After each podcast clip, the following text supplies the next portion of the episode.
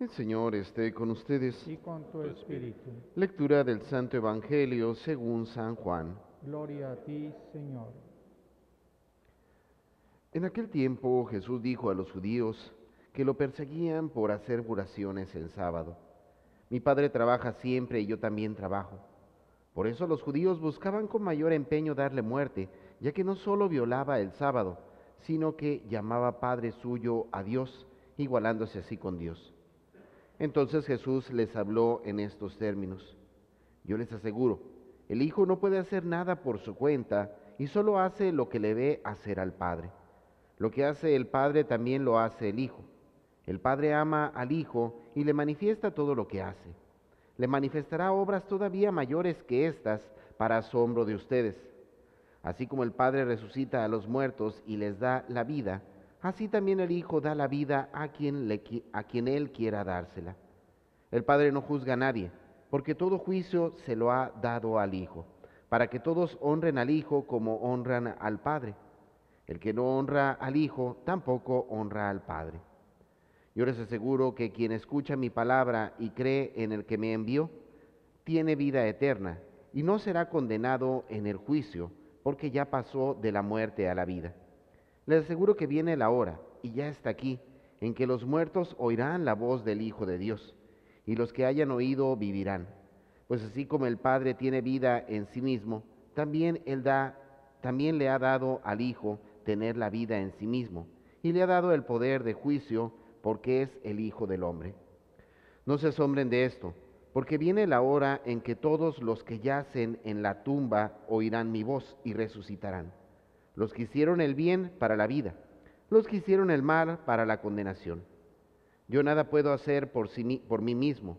Según lo que oigo, juzgo, y mi juicio es justo, porque no busco mi voluntad, sino la voluntad del que me envió. Palabra del Señor. Gloria a ti, Señor Jesús. Bueno, hermanos, es importante recordar el contexto de la finalidad pedagógica de esta semana.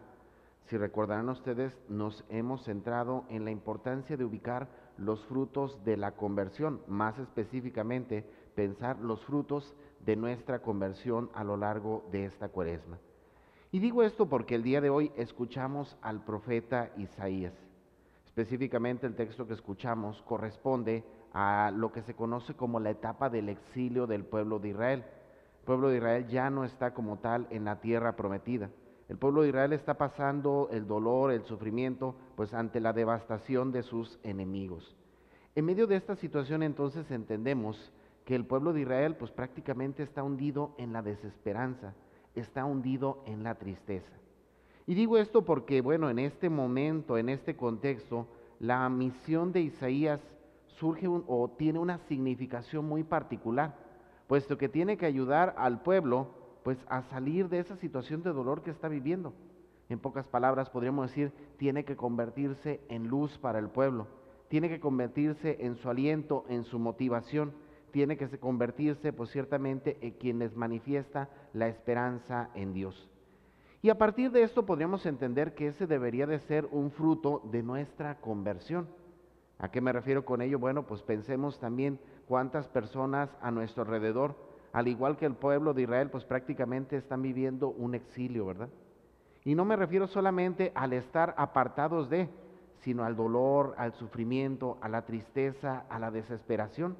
Es ahí entonces donde podemos comprender cómo nosotros, como conversos, cómo nosotros como llamados a vivir ciertamente nuestra vida de fe en Cristo, pues estamos llamados ciertamente a apoyar a todas esas personas que necesitan verdaderamente una palabra de aliento, una palabra de esperanza, personas que verdaderamente necesitan acercarse más a Dios. Por ello, hermanos, insisto, no solamente decimos que hemos dado el paso a la conversión cuando cambiamos de vida, sino que específicamente ese cambio de vida debe de manifestarse, insisto, en acciones y en actos concretos. Y un elemento fundamental de la conversión es que nosotros también nos convirtamos en medios, en caminos de esperanza para tantos hermanos nuestros. Por otra parte, en el Evangelio del día de hoy, podríamos encontrar dos elementos que se pueden entender como fundamentales, no solo para la conversión, sino para sostenernos en los propósitos, sostenerlos en el camino. Porque digo, hermanos, pensar solamente en la conversión como un fruto ciertamente de esta cuaresma, pues es positivo.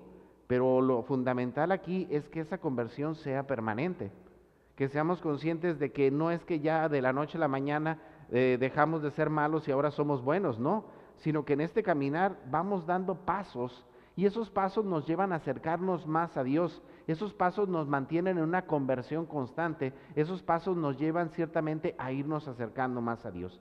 Y digo esto, bueno, porque encontramos toda la oposición que encuentra Jesús, sobre todo en este ámbito de parte de los judíos, que no quieren reconocer verdaderamente quién es Jesús.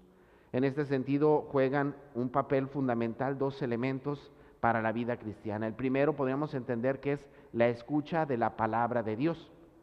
¿A qué me refiero con esto? Bueno, hermanos, yo creo que quien participa o quienes participamos diariamente de la Eucaristía, nos damos cuenta claramente de ello, ¿no?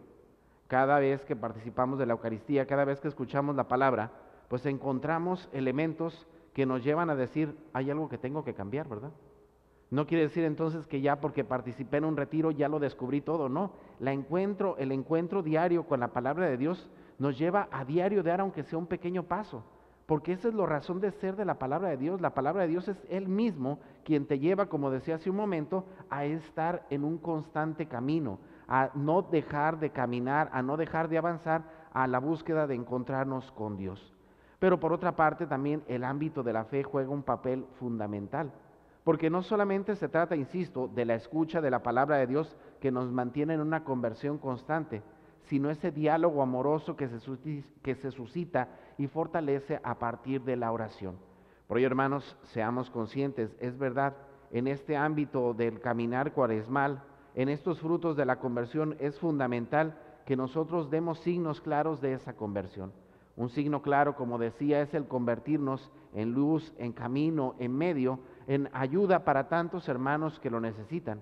Pero para sostenernos en este caminar hay dos elementos fundamentales, que es la escucha de la palabra de Dios y el crecimiento en la fe por medio de la oración.